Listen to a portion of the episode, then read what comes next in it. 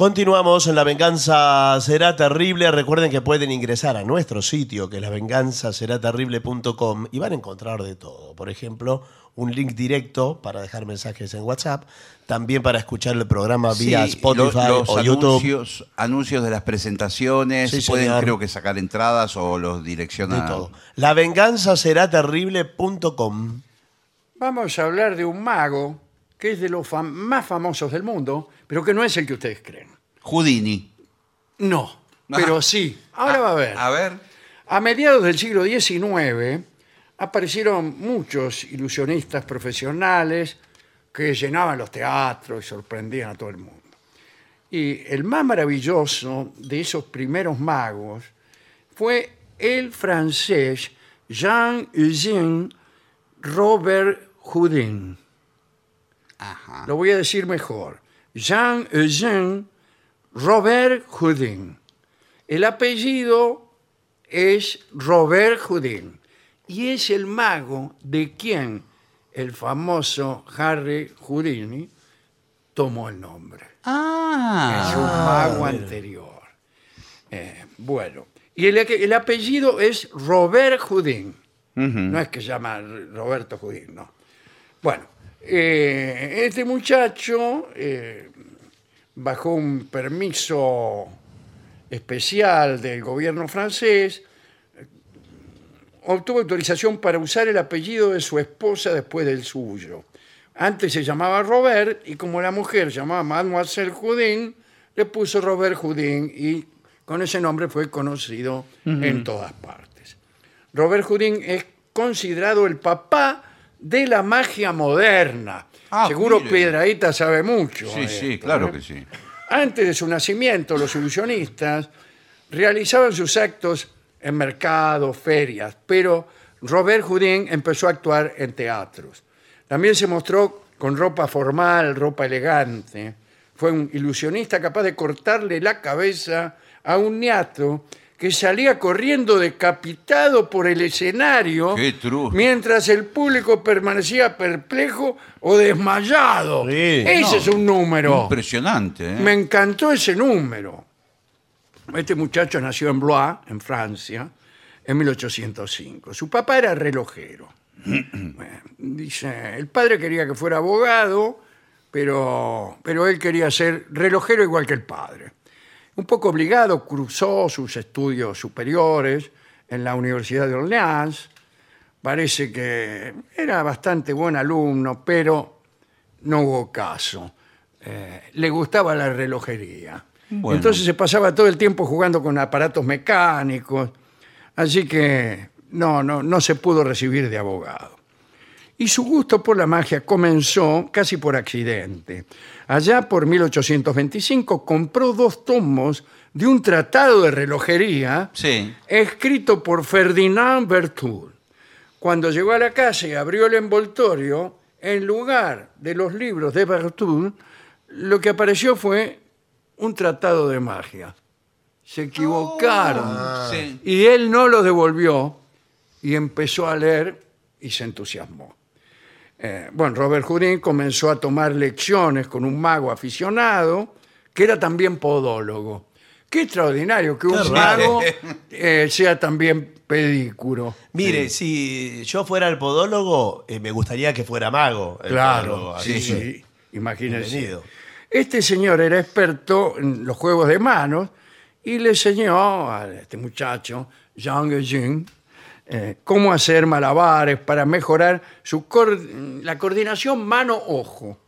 Mirá, Claro. Y en una fiesta conoció a la hija de un relojero, ¿eh? este, que como hemos dicho, se llamaba Judín, se casó con él y él tomó su apellido.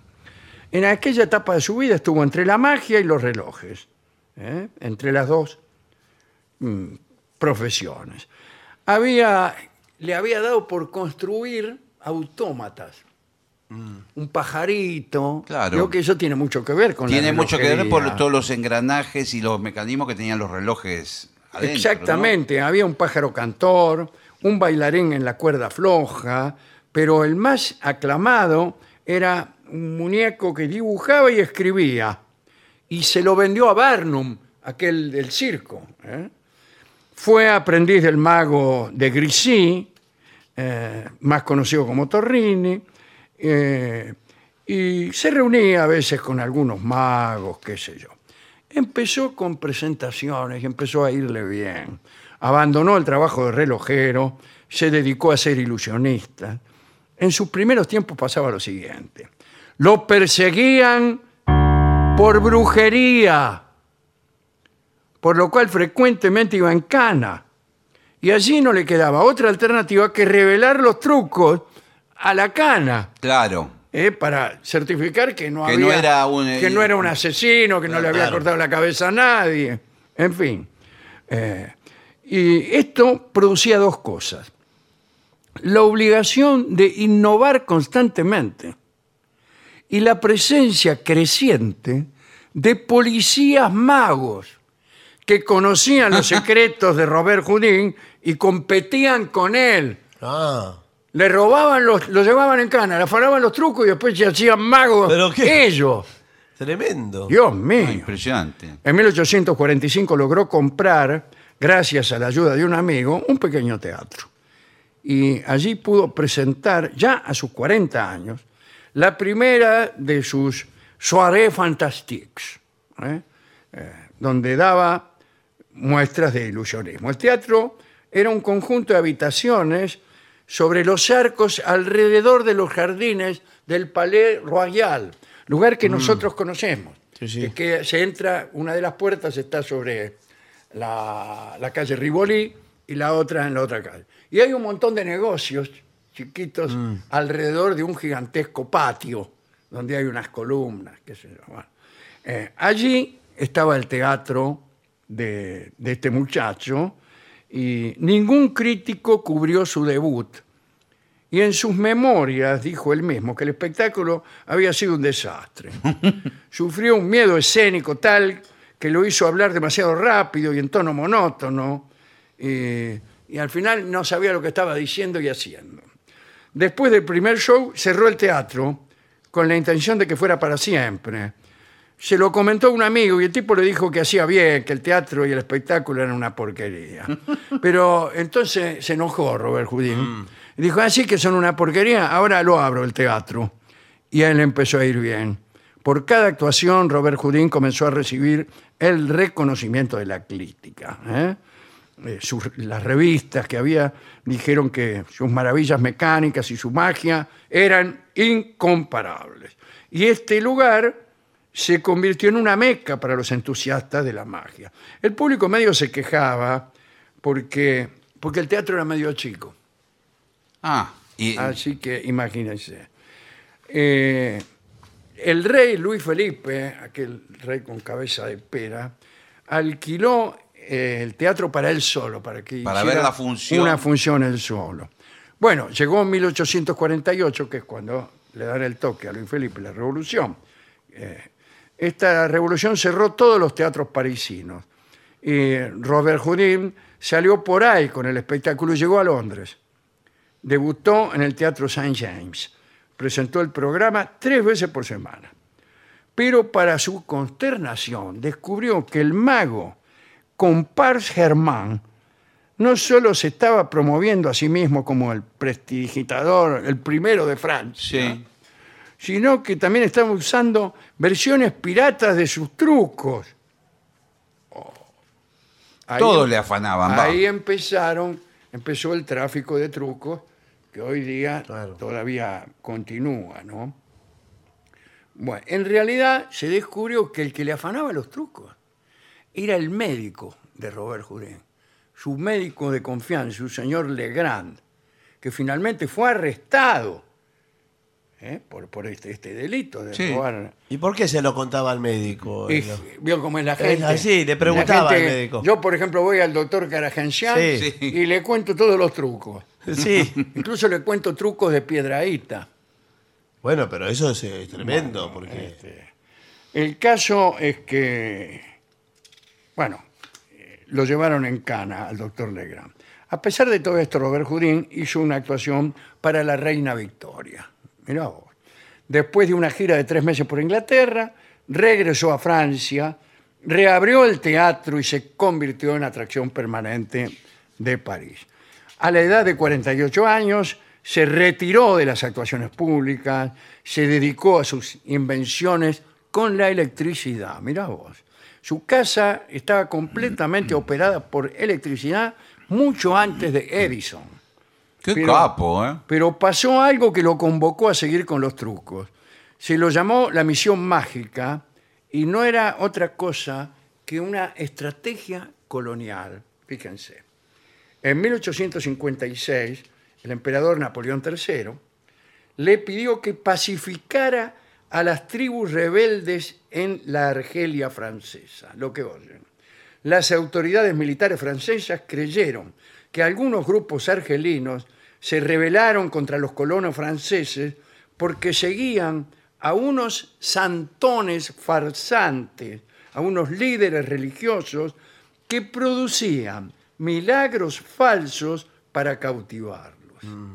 Por tal motivo, en 1856, el Segundo Imperio francés envió a Robert Houdin a Argelia, esperando que pudiera llevar a cabo trucos más impresionantes para eh, reencauzar Claro, claro. en otro sentido el entusiasmo de, de los rebeldes. Y la misión mágica comenzó con un espectáculo informal en el teatro Bab Azoum en Argelia, en Argel será, ¿no? donde daría presentaciones dos veces por semana. También eh, dio, dio muchas galas especiales para los jefes de las tribus. El caso es que empezó a hacer un famoso truco para probar que los prodigios franceses eran más fuertes que las técnicas locales. Mostró una caja vacía con un fondo de acero que cualquiera sería capaz de levantar. Pero había escondido un potentísimo imán ¿Dónde? bajo el suelo, por lo cual la caja de golpe se tornaba imposible de mover. Claro, qué genial. Y así probó que mediante su poder podía evitar que el guerrero más fuerte levantara esa caja. Después descubrió que podía ser más impresionante al truco si lo presentaba al revés, eh, diciendo que podía convertir en débil al hombre más fuerte, Claro. Claro. demostrando que lo, lo volvía incapaz de levantar una caja que un niño pequeño podía manipular. Entonces llamaba a un Sí. niño, el niño levantaba la caja, después venía el Sí. pato Vizca, trataba de levantarla, Y no podía. eh, hacía funcionar el imán y el tipo no podía.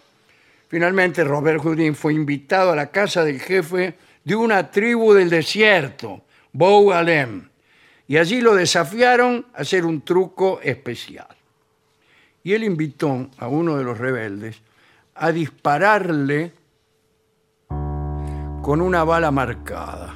Bala que atrapó entre sus dientes. Los jefes, imagínate, ¿no? Le dieron un certificado que simbolizaba su lealtad a Francia.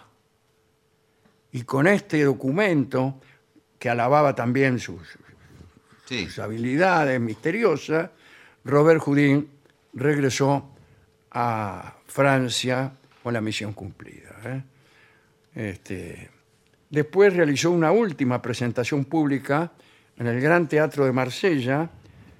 Luego regresó, escribió, escribió varios libros sobre el arte de la magia. Vivió felizmente jubilado durante unos 15 años hasta el advenimiento de la guerra franco-prusiana, que fue en 1870. Su hijo, Eugenio también llamado, era un capitán del regimiento de Sauvabe.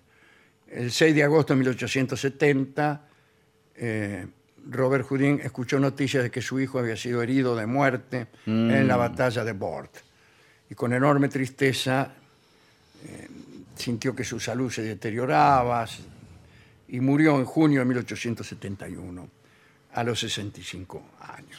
Lo que sucede después es que otro mago, que en realidad se llamaba Eric Weiss, leyó los libros y se volvió loco. Y fue entonces que tomó su nombre. Después, Houdini, el que nosotros conocemos, Claro. cuando todavía se llamaba Eric Weiss, leyó los libros, se volvió loco y tomó su nombre.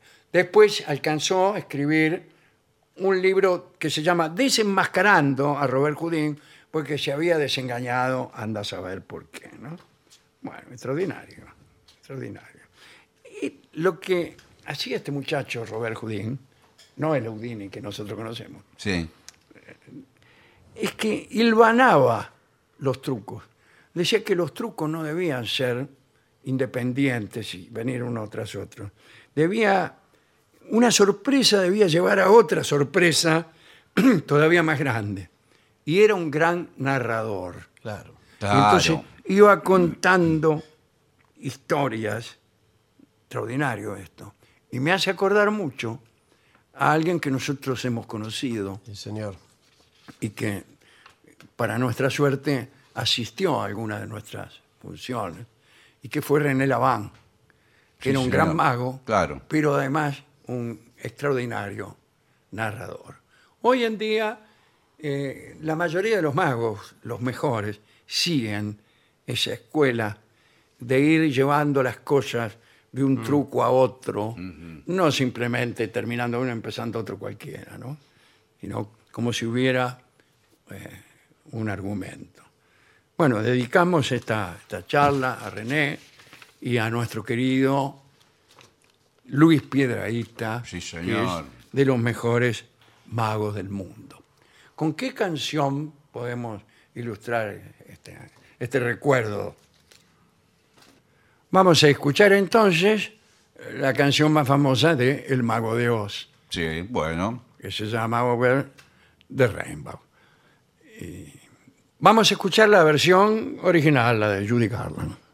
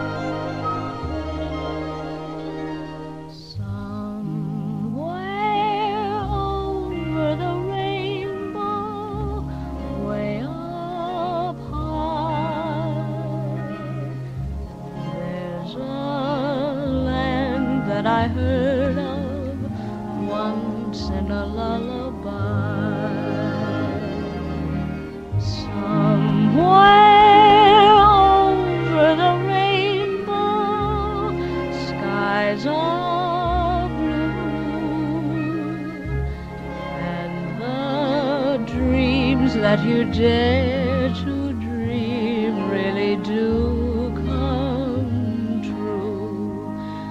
Someday I'll wish upon a star and wake up where the clouds are far behind me.